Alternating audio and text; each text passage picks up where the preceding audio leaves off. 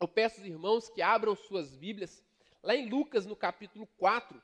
E hoje nós vamos ler do 38 ao 44. Lucas 4, de 38 a 44. O título da nossa mensagem nessa noite é O Reino da Liberdade. Não foi combinado com a equipe de cânticos, mas Deus é bom, né? E muitas músicas que foram cantadas falaram exatamente do reino de Deus. Falaram desse reino que nós fazemos parte. E hoje nós vamos falar sobre isso, o reino da liberdade. Na semana passada, o Atos falou com os irmãos sobre a autoridade de Jesus. E este tema da autoridade de Jesus, ele é muito importante para que nós possamos entender os efeitos do reino de Deus. Se por reino, se por reino nós compreendemos governo, se nós entendemos que reino é governo, então se o reino de Deus é o governo de Deus, nós percebemos que se Jesus é o rei do reino de Deus, logo ele é dotado de autoridade. Ele é aquele que governa, ele é aquele que tem poder sobre. E automaticamente aqueles que fazem parte do reino de Deus devem se submeter, devem ser sujeitos a essa autoridade. Vamos lá, vamos repetir. Se o reino de Deus é o governo de Deus, e se Jesus é o rei do reino de Deus, logo aqueles que fazem parte do reino de Deus se submetem à autoridade de Jesus. O problema é que nós, os seres humanos, eu e você, nós somos rebeldes. Nós não queremos ser submissos a nenhuma autoridade. Nós não queremos. Hoje em dia nós vivemos uma crise de autoridade. Alunos não consideram professores autoridades. Na rua, nós rejeitamos a autoridade da polícia. No trabalho, nós rejeitamos a autoridade do patrão, do encarregado, do chefe, seja lá o nome que você quiser dar. Por aí vai. Em casa, os filhos não querem mais se submeter à autoridade dos pais, papai e mamãe. Não querem mais. Então, nós vivemos uma crise de autoridade. Não vou nem falar da autoridade pastoral, que aí não, não vou nem entrar nesse mérito. Mas enfim, nós vivemos uma crise de autoridade. Mas na verdade, nós sempre fomos rebeldes. Nós nunca quisemos nos submeter a nada. Nós sempre achamos que nós devemos ser autônomos. Eu sempre repito aqui que, com todo respeito às irmãs, mas a primeira pessoa a levantar a bandeira do feminismo e dar autonomia a empoderar as mulheres foi Satanás. A primeira pessoa a empoderar as mulheres foi Satanás. Olha, Eva, você não precisa, se, você vai se submeter a Deus, você vai se sujeitar a Deus, você pode ser dona do seu próprio nariz, você pode fazer o que você bem entender da sua vida, você não precisa prestar conta para ninguém, não. Você come lá do fruto que Deus falou que vocês não podem comer, e vocês vão ser como Deus. Você vai ser dona do seu próprio nariz, você vai ter conhecimento do bem e do mal, vai tomar as suas próprias decisões conforme aquilo que você achar melhor.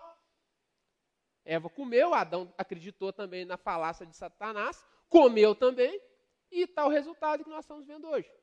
Então o ser humano é rebelde. O ser humano não gosta de se submeter a autoridades. O ser humano quer ser autônomo. E aí nós acreditamos que liberdade consiste em sermos completamente autônomos. Nós acreditamos que liberdade é nós não termos que prestar conta a ninguém. Nós acreditamos que liberdade é eu fazer o que eu bem entender da minha vida, porque eu sou dono do meu próprio nariz. Nós acreditamos nisso. O problema é que este é o nosso equívoco. Aqui reside o nosso erro. Aqui reside o nosso erro. Porque nós sempre estaremos sujeitos a algo ou alguém. Nós sempre iremos nos sujeitar a algo ou a alguém que tem mais poder que nós. Sempre. A diferença é que o reino de Deus propõe uma sujeição que nos proporciona liberdade. Já os outros poderes que governam sobre nós nos escravizam. O reino de Deus propõe uma sujeição que nos proporciona liberdade.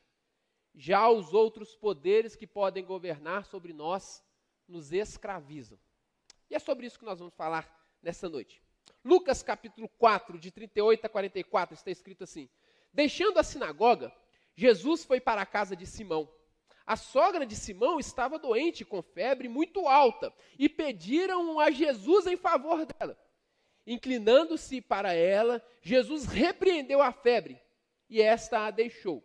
E imediatamente ela se levantou e passou a servi-los.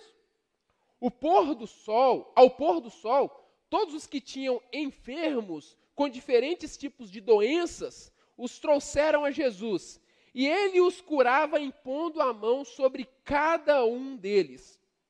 Também de muitos saíam demônios, gritando e dizendo: Você é o filho de Deus. Ele, porém, os repreendia para que não falassem, pois sabiam que ele era o Cristo. Quando amanheceu, Jesus saiu e foi para um lugar deserto. As multidões o procuravam, foram até junto dele e não queriam deixar que ele fosse embora. Jesus, porém, lhe disse, lhes disse: É necessário que eu anuncie o evangelho do reino de Deus também nas outras cidades, pois é para isso que eu fui enviado. E pregava nas sinagogas da Judéia.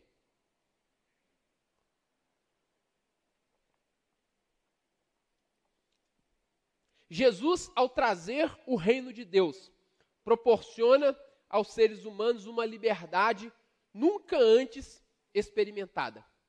Jesus, ao trazer o reino de Deus, proporciona aos seres humanos uma liberdade nunca antes experimentada. E nós veremos alguns aspectos da liberdade oferecida por Jesus. O primeiro aspecto que eu quero destacar a partir deste texto é que liber... Jesus nos proporciona liberdade daquilo que nos incapacita. Jesus nos proporciona liberdade daquilo que nos incapacita. Versículos 38 a 39. O texto nos conta que Jesus, deixando a sinagoga, né, onde ele estava ensinando anteriormente, depois que ele expulsou o demônio de daquele homem lá em Cafarnaum, daquele endemoniado de Cafarnaum, que foi pregado semana passada, mostrando que Jesus tinha autoridade sobre os demônios, e nós falaremos um pouquinho mais sobre isso. Depois que ele expulsa aqueles demônios, ele vai para a sinagoga, começa a ensinar, e aí ele deixa a sinagoga e vai para a casa de Simão, o Pedro, que nós conhecemos tanto. Quando ele chega na casa de Pedro, na casa de Simão, ele encontra a sogra de Pedro doente. E Lucas nos fala que ela estava com febre muito alta. Lucas aí, o médico, né, conhecido como médico, não era doutor, uma porque ele não tinha doutorado, e outra porque naquela época médico eram escravos, não tinha esse glamour todo hoje da profissão. Mas Lucas, o médico, por ser médico, ele reconheceu que aquela senhora, que aquela mulher estava com uma febre, uma febre muito alta. A situação dela era grave, era preocupante. Então eles pediram em favor daquela mulher. Pediram a Jesus em favor daquela mulher. E o texto nos diz, muito interessante, que Jesus se inclinou àquela mulher e repreendeu a febre. Como pode alguém repreender uma doença? Como pode? Doença não é ente. Doença não é gente, doença não é pessoa. Doença não tem capacidade de volição para ser repreendida. Mas o texto diz que Jesus repreende aquela doença. E a doença a deixou. E a febre a deixou. O que nós percebemos neste texto, irmãos, que Jesus aqui ele olha para a doença que incapacitava aquela senhora e reconhece aquela doença como algo que a oprimia. Jesus reconhece aquela febre como algo que oprimia aquela mulher, que oprimia aquela senhora, aquela mulher, a ponto de incapacitá-la de fazer qualquer coisa. Ela estava deitada e com muita febre, a ponto de Jesus ter que se inclinar até ela. E depois que Jesus cura aquela mulher, o texto diz que a febre a deixou, e então ela imediatamente se levantou e passou a servir os que estavam na casa. A servir os que estavam na casa. Então Jesus ele vem para nos libertar daquilo que nos incapacita. que nos incapacita de fazer aquilo que nós necessitamos fazer, que nos incapacita de vivermos a vida que nós necessitamos, que nós precisamos de viver. E a coisa que mais nos incapacita de vivermos a vida que nós necessitamos de viver é o pecado. O pecado nos oprime, o pecado nos escraviza, o pecado nos impede de viver a vida que nós necessitamos viver. O pecado nos impede de viver uma vida diante de Deus. E então o texto nos mostra que logo quando aquela mulher foi, teve aquela, aquela febre, deixou aquela mulher, ela passou a servir os que estavam na casa. Ela passou a servir a Jesus. Então nós percebemos que a liberdade que nós recebemos da parte de Deus não é para eu fazer o que eu quero, o que o meu nariz diz que eu devo fazer. Quando nós somos libertos daquilo que nos oprime, daquilo que nos incapacita, nós somos capacitados então a fazermos aquilo que nós fomos criados para fazer, que é uma vida de serviço a Deus, que é uma vida de adoração a Deus, que é uma vida de relacionamento com Deus. A palavra de Deus diz lá em Romanos capítulo 3 que não há ninguém que entenda, não há ninguém que busque, todos se tornaram juntamente inúteis.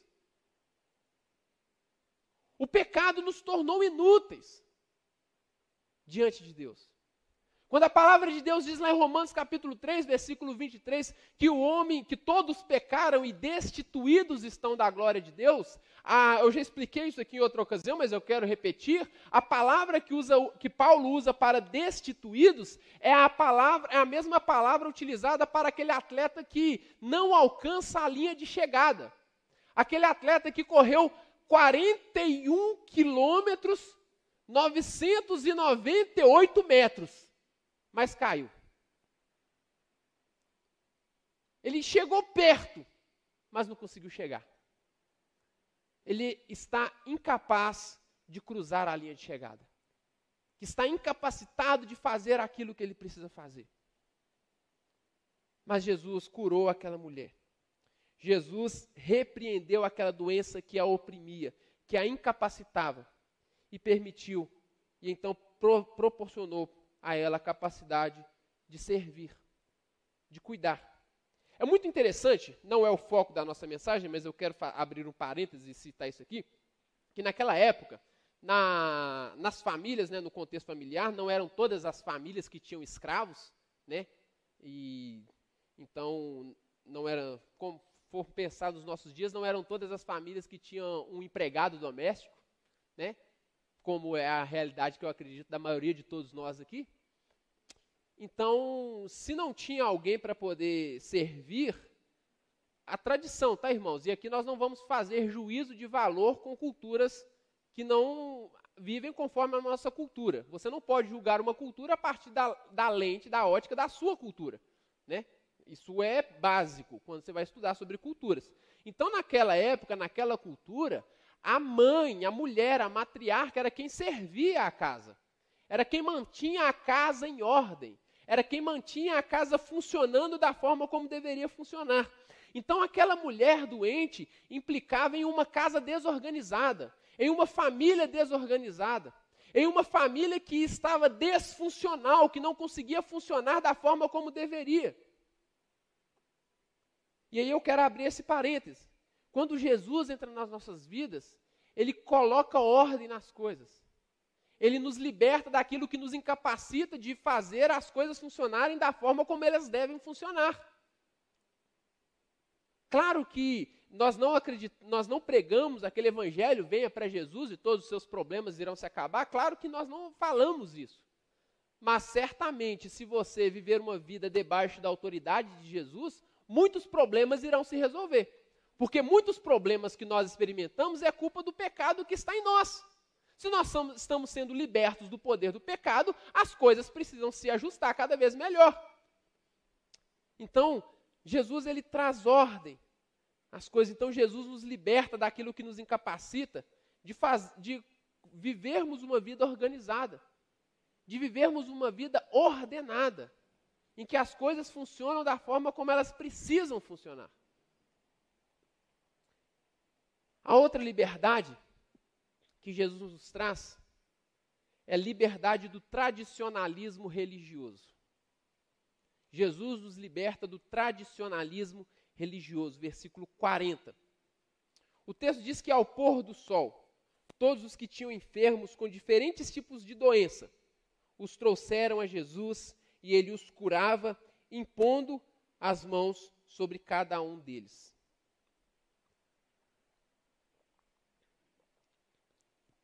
Vamos entender aqui. Se Jesus estava na sinagoga ensinando, então era sábado, porque sábado era o dia do povo judeu se reunir na sinagoga para estudar a lei. Então, quando Jesus deixa a sinagoga, se, se tratava de um sábado, aquelas pessoas estavam guardando o sábado, conforme, deveria ser, conforme a lei de Deus expressa lá em Êxodo, expressa lá em Levítico, que no sétimo dia da semana eles deveriam parar todas as suas obras, parar todos os seus trabalhos e dedicar esse dia em adoração a Deus, em descanso e adoração a Deus. Ótimo. Só que aí o que acontece? O povo, os fariseus ali, os, os anciãos, melhor dizendo, os anciãos judeus, começaram a criar uma tradição em torno da lei. Então eles começaram a interpretar a lei, interpretando a lei, falaram assim: como é que nós vamos guardar o sábado sem o risco de não guardar o sábado? Como que a gente cria uma forma de garantir que todos irão guardar o sábado? Porque o que é trabalhar, o que não é trabalhar? Então eles criaram uma série de tradições. Uma série de tradições. Então eles falavam quantos passos um judeu poderia dar por dia. Se ultrapassasse aquele número de passos, se tornava trabalho. Quantos quilos um judeu podia carregar por dia, no sábado, né? Porque se ultrapassasse o limite do peso de, de, de carga que ele poderia carregar naquele sábado, se tornaria trabalho. E aí eles tinham uma tradição em relação aos doentes. Eles tinham uma tradição em relação aos doentes. Qual que era a tradição em relação aos doentes? Você somente pode socorrer um doente se ele estiver morrendo. Você só pode socorrer um doente se ele estiver morrendo. Se ele não estiver morrendo, deixa ele lá sofrendo se ele estiver morrendo de dor de cabeça, de febre, seja lá do que for, dor no estômago, gastrite, diarreia, não importa. Se ele não estiver morrendo, deixa ele lá. Aí eu estava até perguntando para a Luciene hoje qual, é, se ela lembrava os, as cores lá de prioridade da UPA, né? Aí era mais ou menos aquilo. Se você chegar, se estiver morrendo e precisar de atendimento rápido, não você morre, pulseirinha vermelha, né? Aí você vai ser atendido rápido.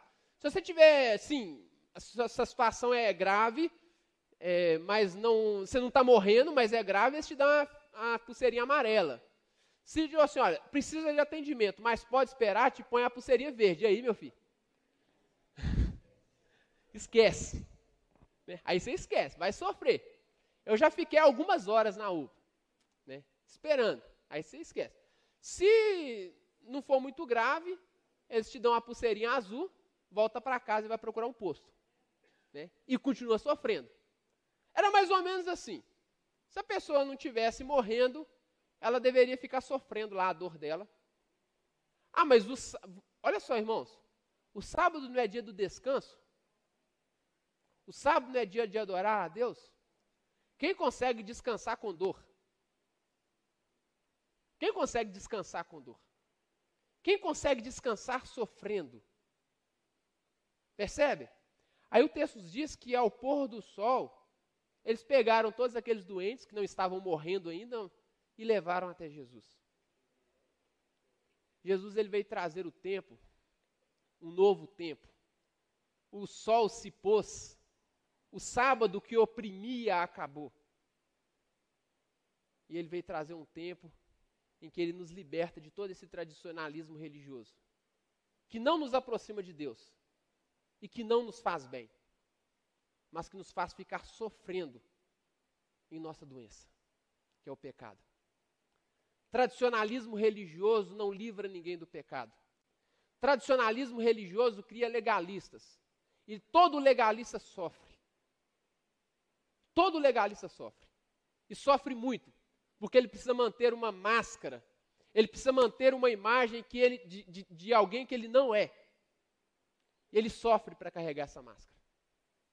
Ele sofre para carregar essa casca. Mas Deus veio, Jesus trouxe o reino de Deus e veio nos livrar de todo o tradicionalismo. Observe que ele não veio tirar de nós a sua vontade, A sua lei, vamos lembrar? Ele é autoridade, governo. Se tem governo, tem lei.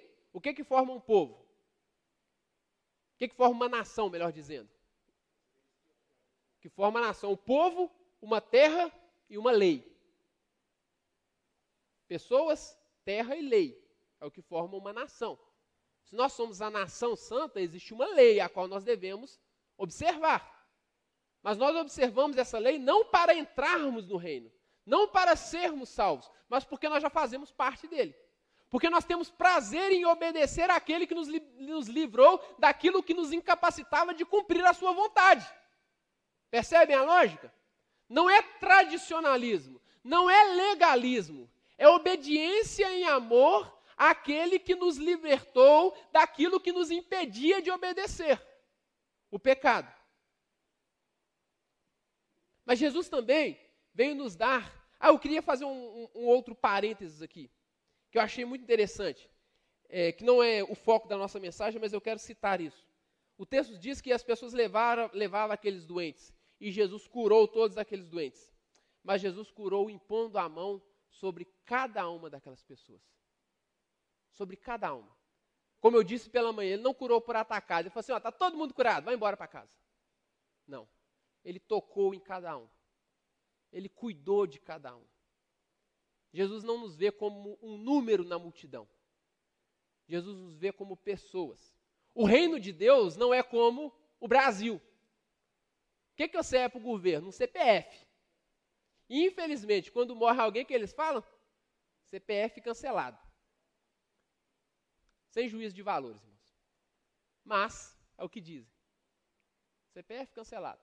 Não, não veem que ali tem uma pessoa, que tem família, que tem pai, que tem mãe, que tem filhos. Isso não importa. É um CPF a menos. Jesus não te vê como um CPF. No reino de Deus você é tratado como pessoa, digna da atenção, ou é digna da atenção do rei deste reino. Você é tratado como uma pessoa que o rei te olha e cuida de você. Mas Jesus também veio nos dar liberdade do poder das trevas. Versículo 41. O texto diz que muitos demônios saíam e saíam ainda gritando, dizendo: Você é o filho de Deus. Ele, porém, os repreendia para que não falassem, pois sabiam que ele era o Cristo. Ah, Jesus ele não queria ser reconhecido como um Messias político.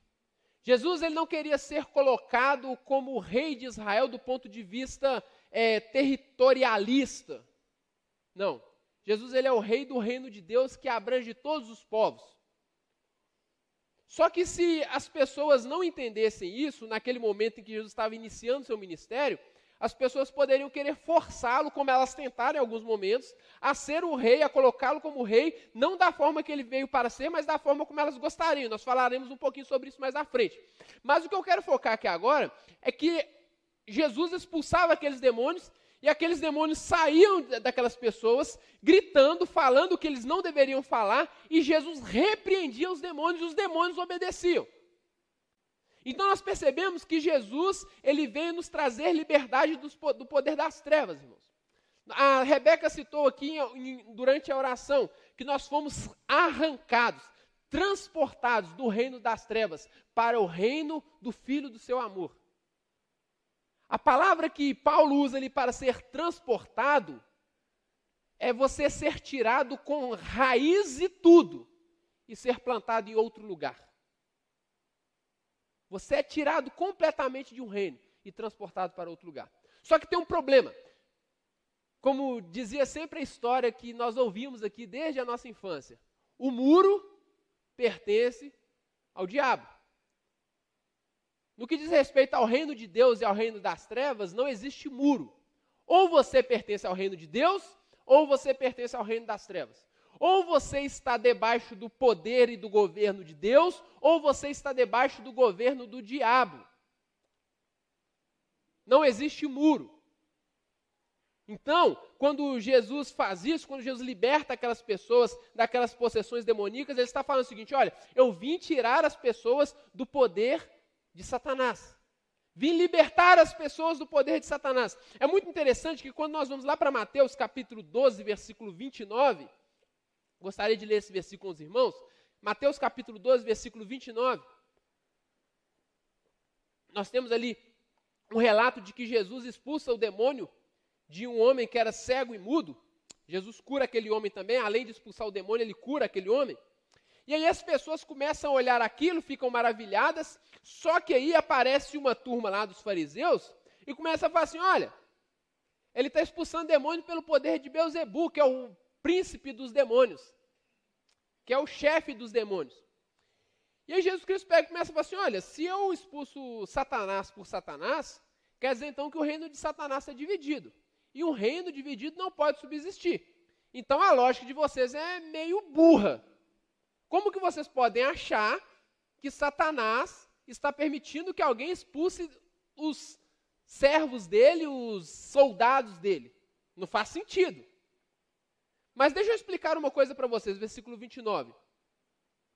Versículo, vou ler o 28 também. Se, porém, expulso os demônios pelo Espírito de Deus, certamente é chegado o reino de Deus sobre vocês. Repito, se porém expulso demônios pelo Espírito de Deus, certamente é chegado o reino de Deus sobre vocês. Ou como pode alguém entrar na casa do valente e roubar-lhes os bens sem primeiro amarrá-lo? E só então saque, saqueará a casa dele. O que, que Jesus está falando aqui? Jesus está falando assim: ó, o reino de Deus chegou. E eu sou o rei do reino de Deus. Eu trouxe o reino de Deus. E a prova de que o reino de Deus chegou é que eu estou amarrando Satanás, o valente. Eu estou limitando o poder de Satanás. Eu estou impedindo a ação de Satanás. Para que assim eu possa saquear a casa de Satanás e tirar as pessoas que estão debaixo do poder de Satanás. Meu irmão, no momento em que você foi salvo por Jesus, Satanás te arrancou das Jesus, perdão, te arrancou das garras de Satanás. Amém, né, Rebeca? Amém. Glória a Deus. E a palavra de Deus, Jesus diz que o reino de Deus é conquistado à força.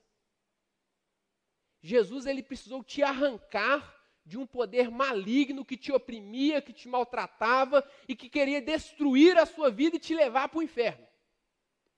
Jesus te arrancou de lá. E ele te arrancou com um braço forte.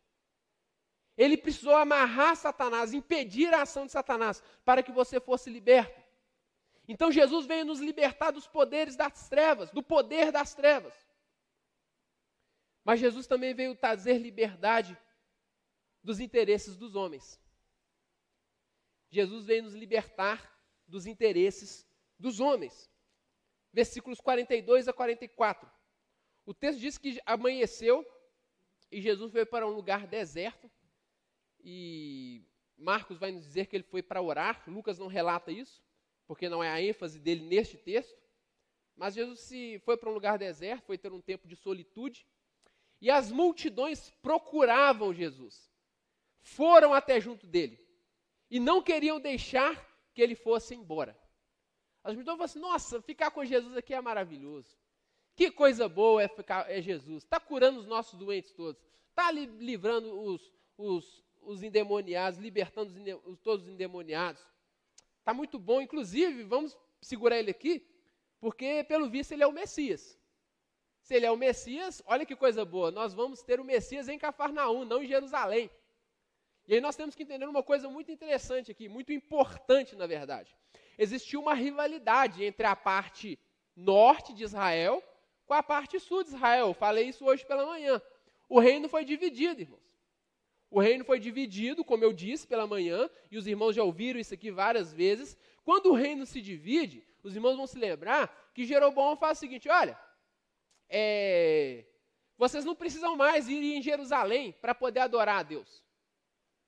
E foi lá e fez dois bezerros de ouro, colocou um, bet, um em Betel e o, o, outro ele coloca em Gileade e fala assim: está aqui os deuses que tirou vocês do Egito, aqui vocês podem adorar os deuses de vocês e vai ficar tudo bem. E aí é interessante, porque vocês imaginem, o templo de Jerusalém era o centro da adoração judaica. Então o povo gostava de ir para Jerusalém. Aí começa a rolar uma rivalidade entre as igrejas lá, a igreja de Jerusalém com a igreja de Samaria.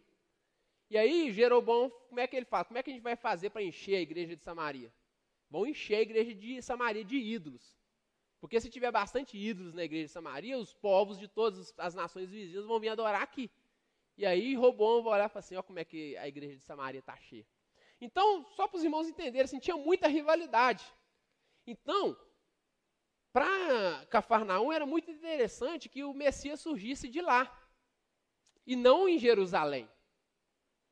Era mais interessante. Então tinha um interesse político, nacionalista, por trás dessa tentativa deles de segurar Jesus, de impedir que Jesus fosse embora. Mas aí o texto nos diz, versículo 43, Jesus, porém, fala assim: olha, é necessário que eu anuncie o evangelho do reino de Deus nas outras cidades também, pois foi para isso que eu fui enviado. Jesus está mostrando aqui que o reino de Deus não pode ser cooptado pelas vontades humanas. O reino de Deus não pode ser cooptado pelas vontades humanas. O reino de Deus não pertence a nenhum ser humano. O reino de Deus não pertence a nenhuma ideologia. O reino de Deus é o reino de Deus. E quem estabelece, quem pro, avança ou faz com que o reino de Deus avance é o próprio Deus.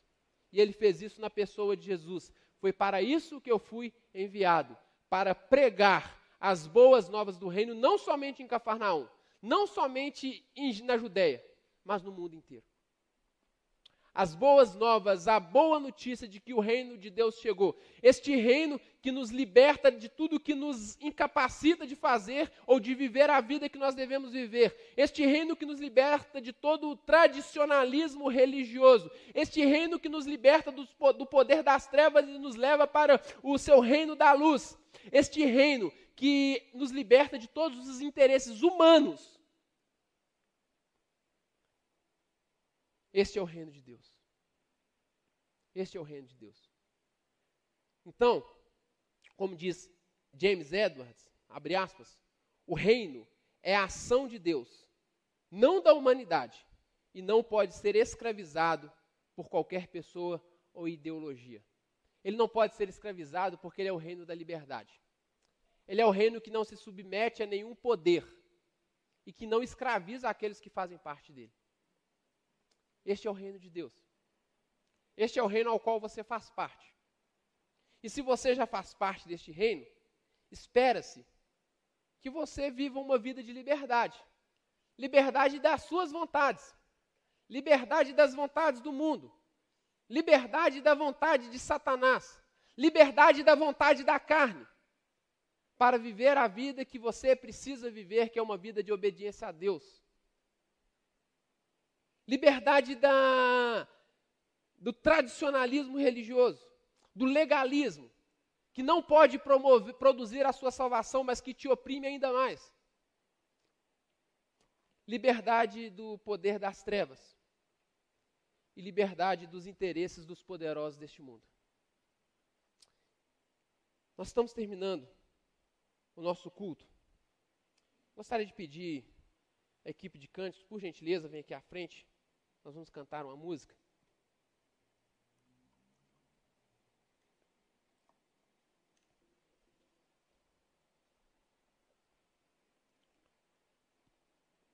Se não houver, se vocês não tiverem pensado nenhuma outra melhor, vamos repetir aquela lá do teu povo. E eu gostaria de convidar você a fazer uma autorreflexão neste momento. Peço que você se coloque em pé, só para você não cochilar agora nesse finalzinho de culto. Depois de ouvir eu pregando aí 40 minutos, eu sei que o sono chega, não te julgo por isso. Talvez eu não seja tão carismático assim, mas é, eu gostaria que você fechasse os seus olhos, que você colocasse a sua vida diante de Deus. Eu gostaria que você refletisse se você realmente é, tem experimentado essa liberdade que o reino de Deus proporciona. Gostaria que você refletisse sobre isso. Gostaria que você pensasse se você tem sido uma pessoa que tem sido oprimida pelo pecado. Se você é uma pessoa que tem sido oprimida pelas suas vontades. Sabe, eu, eu não queria fazer isso. Eu não queria ser assim. Eu não queria. Se você, toda vez que você fala assim, eu não queria fazer isso, mas você acaba fazendo. Eu não queria ser assim, mas você acaba percebendo que você é. Eu quero te dizer que você é escravo. Mas também se você fala assim, não, eu faço o que eu quero da minha vida, eu quero dizer que você é escravo também. Você é escravo da sua vontade. E a sua vontade, a palavra de Deus diz que há caminhos que ao homem parece bom, mas o seu fim é de morte. O seu fim é de morte. Então, ser escravo da sua vontade, eu te garanto, não é coisa boa. Às vezes você é um crente em Jesus, mas que tem sido escravizado pelo tradicionalismo, Às vezes, você tem sido escravizado pelos interesses dos homens e dos poderosos deste mundo. Nós vivemos um tempo, este ano, nos últimos anos, tanta polarização política. E não se engane, meu irmão. Eles não estão interessados em você. Eu te garanto. Eles não estão interessados em você. Jesus está. Jesus ele te conhece pelo seu nome. Jesus ele toca em você. Na verdade, Jesus é o Deus que te formou com as próprias mãos. Não se permita mais ser escravizado pelos poderosos deste mundo. Às vezes pode ter alguém aqui que às vezes até sem perceber tem sido escravizado pelos poderes das trevas, por Satanás. Jesus, ele amarrou o valente. Satanás não precisa mais ter poder sobre a sua vida. Jesus é aquele que te arranca das garras de Satanás, que te arranca do reino das trevas e te transporta com raiz e tudo para o reino da luz.